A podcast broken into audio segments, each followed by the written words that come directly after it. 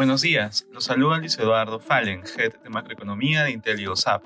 El día de hoy, jueves 8 de junio, los mercados internacionales presentan resultados mixtos en medio del temor a que la Fed siga subiendo las tasas de interés. De manera particular, en Estados Unidos, los futuros de las acciones transan a la baja y se frena el rally de las grandes tecnológicas, mientras avivan los temores de que continúen las alzas de tasas de interés por parte de la Fed. Esta semana, tanto el Banco Central de Australia como el de Canadá sorprendieron con alzas de 25 puntos básicos cuando el mercado esperaba que la tasa se mantuviese sin variación.